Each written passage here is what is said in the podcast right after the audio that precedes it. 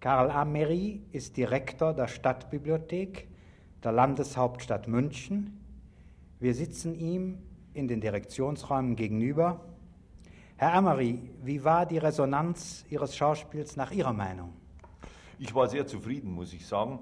Das eine, was mich angenehm überrascht hat, man hätte dem Publikum fast noch mehr äh, Differenziertheit zutrauen können, als ich das vorausgesetzt habe. Nicht? Die, äh, das ist meines Erachtens eine positive Entwicklung. Gewisse Klischees, äh, die kann man jetzt ruhig abbauen, nicht? was die Verteilung der persönlichen Sympathien und der politischen Sympathien betrifft. Nicht? Und das habe ich ja angestrebt und nachträglich möchte ich fast bedauern, dass ich da noch etwas zu zaghaft gewesen bin. Sie haben mit Schriften wie die Kapitulation oder deutscher Katholizismus heute oder die Alternative oder die Provinz die Selbstzufriedenheit der Deutschen sehr beunruhigt, ja verstört. Was war Ihre Absicht dabei? Ja, man könnte antworten, das wollte ich eben gerade, aber so einfach ist es nicht. Ich möchte fast zugeben, dass das nicht der erste Grund war, sondern eigentlich äh, fast jedes der von Ihnen genannten Themen einfach objektiv auf einen zukommt und es mich wundert, dass das, also möchte ich sagen, in, auf diesem Niveau, dem feuilletonistisch-literarischen Niveau, nicht eher und mehr behandelt worden ist, diese Themen. Nicht? Es geht eigentlich immer um Bestandsaufnahmen. Beispiel die Kapitulation, die habe ich eigentlich gar nicht so sehr für den innerkatholischen Bedarf geschrieben, als auf die Missverständnisse hin, die im Gespräch mit agnostischen Freunden ständig aufgetaucht sind. Nicht? Es ist eigentlich das Bemühen gewesen, denen klarzumachen, dass also hier nicht ein undifferenzierter machiavellistischer Apparat am Werk ist, sondern Pressionen, Einflüsse wie in jeder anderen Großorganisation oder in jedem anderen Milieu auch. Nicht? Und die nun im Einzelnen darzustellen. Das ist etwas pamphlettistisch geraten, es ist nur meinem persönlichen Engagement am Thema zuzuschreiben. Nicht? Haben Sie die Absicht, auf diesem Gebiet noch weiter sich zu äußern? Ja, ich möchte sagen, ich bin da zurzeit nicht recht im Klaren. Es geht mir so ähnlich wie meinem Freund Böll, der auch sagt, er schreibt nicht mehr darüber. Ob sich das durchhalten lässt, ist eine andere Frage. Nicht? Aber ich meine, die unmittelbare, ständige, aktuelle Behandlung dieser Dinge, die möchte ich ehrlich gesagt eigentlich jetzt mehr den Fachleuten überlassen. Das halte ich für eine der positiven Folgen dieser Welle, von der die Kapitulation ein Teil war, dass sich nun tatsächlich schon Theologen, Historiker, Soziologen ganz nüchtern und ohne äh, vorgespannte Reverenzerweise mit diesen und ähnlichen Fragen befassen. Ergibt sich das Thema aus den Folgen des Konzils? Ich glaube, das Konzil ist hier nicht als eine Ursache so sehr zu sehen. Das war ein Teil der Ereignisse, die im Zug der allgemeinen Entwicklung stattgefunden haben und stattfinden mussten. Äh, man kann heute schon sagen, viele sind mit dem Konzil nicht mehr zufrieden. Äh, das soll so sein, nehme ich an. Ich glaube, dass das sehr schlecht wäre, wenn es anders wäre. Wir können nicht damit zufrieden sein, genauso wenig wie irgendjemand mit je, jeweils laufendem Zustand zufrieden sein darf, weil dann die große Stagnation einträte.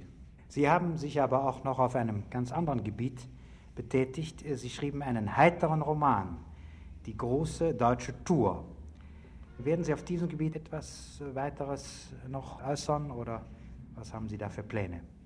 Also Pläne, äh, der Ausdruck heiterer Roman war natürlich etwas gemein von mir, nicht? Das ist eigentlich eher ein, eine Satire oder eine Farce geworden.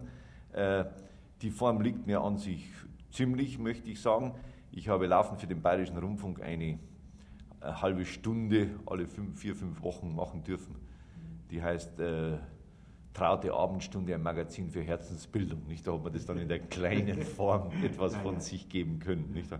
Äh, ich würde, wenn es mir möglich ist, würde ich versuchen, zwei Dinge zu kombinieren, nämlich meine jetzt entdeckte äh, dramatische Möglichkeit und vielleicht auf dem dramatischen Gebiet sowas zu versuchen wie die große deutsche Tour. Nicht? Das würde mir vorschweben. Vielleicht ein ganz anderes Thema, aber auch ein Thema, das also äh, soziologisch, sozial, äh, was die Franzosen sagen würden, in den Mörs begründet liegt. Nicht? Und das dann dramatisch, wenn Sie wollen, komödiantisch behandeln. Ich höre, äh, wenn Sie mir das erlauben, so immer so plötzlich so Nestroy-Dialoge. Und das wäre was sehr Schönes, ja, wenn ja. diese Tradition da mal fortgesetzt werden könnte. Nicht?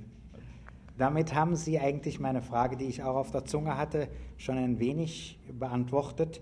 Ich wollte Sie eigentlich fragen, welche Form der Äußerung, der Roman, das Schauspiel, das Hörspiel oder das Feuilleton Ihnen am nächsten liegt und meisten Spaß macht? Ja, am nächsten liegt ist eine andere Frage, die Spaß macht, nicht? Ja. Viele Literaten leiden ja unter der Tatsache, dass ihnen das mehr Freude macht, was sie eigentlich nicht so gut können. Und äh, ich werde annehmen, dass ich natürlich äh, ans Feuilleton gebunden bleiben werde, nicht ans Aktuelle, Ja. nicht an- ans, ans Essay, wenn Sie wollen. Aber ich bin im Hörspiel sowohl wie am Schauspiel sehr interessiert. Und vielleicht äh, wäre das jetzt diese, dieses erste Bühnenstück, das von mir aufgeführt worden ist, ein Ausweis, dass es mir auch gelingen könnte, da noch relevante Dinge zu schreiben. Zum Schluss noch eine Frage.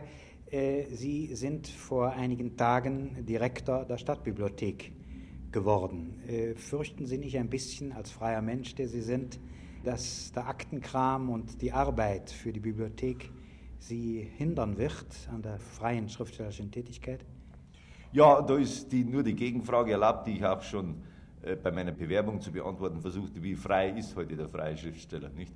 Im Grunde, ich habe eine große Familie, ich muss für ein Monatsbudget sorgen und ich muss ehrlich sagen, dass ich jetzt etwas müde werde, ständig hinter den Schäkels her zu sein und dass es mir nicht darauf ankäme, sagen wir nur alle ein, zwei Jahre was Wesentliches irgendwie zu schreiben und im Übrigen eben wirklich meine Arbeit hier auszufüllen, was meines Erachtens durchaus möglich ist.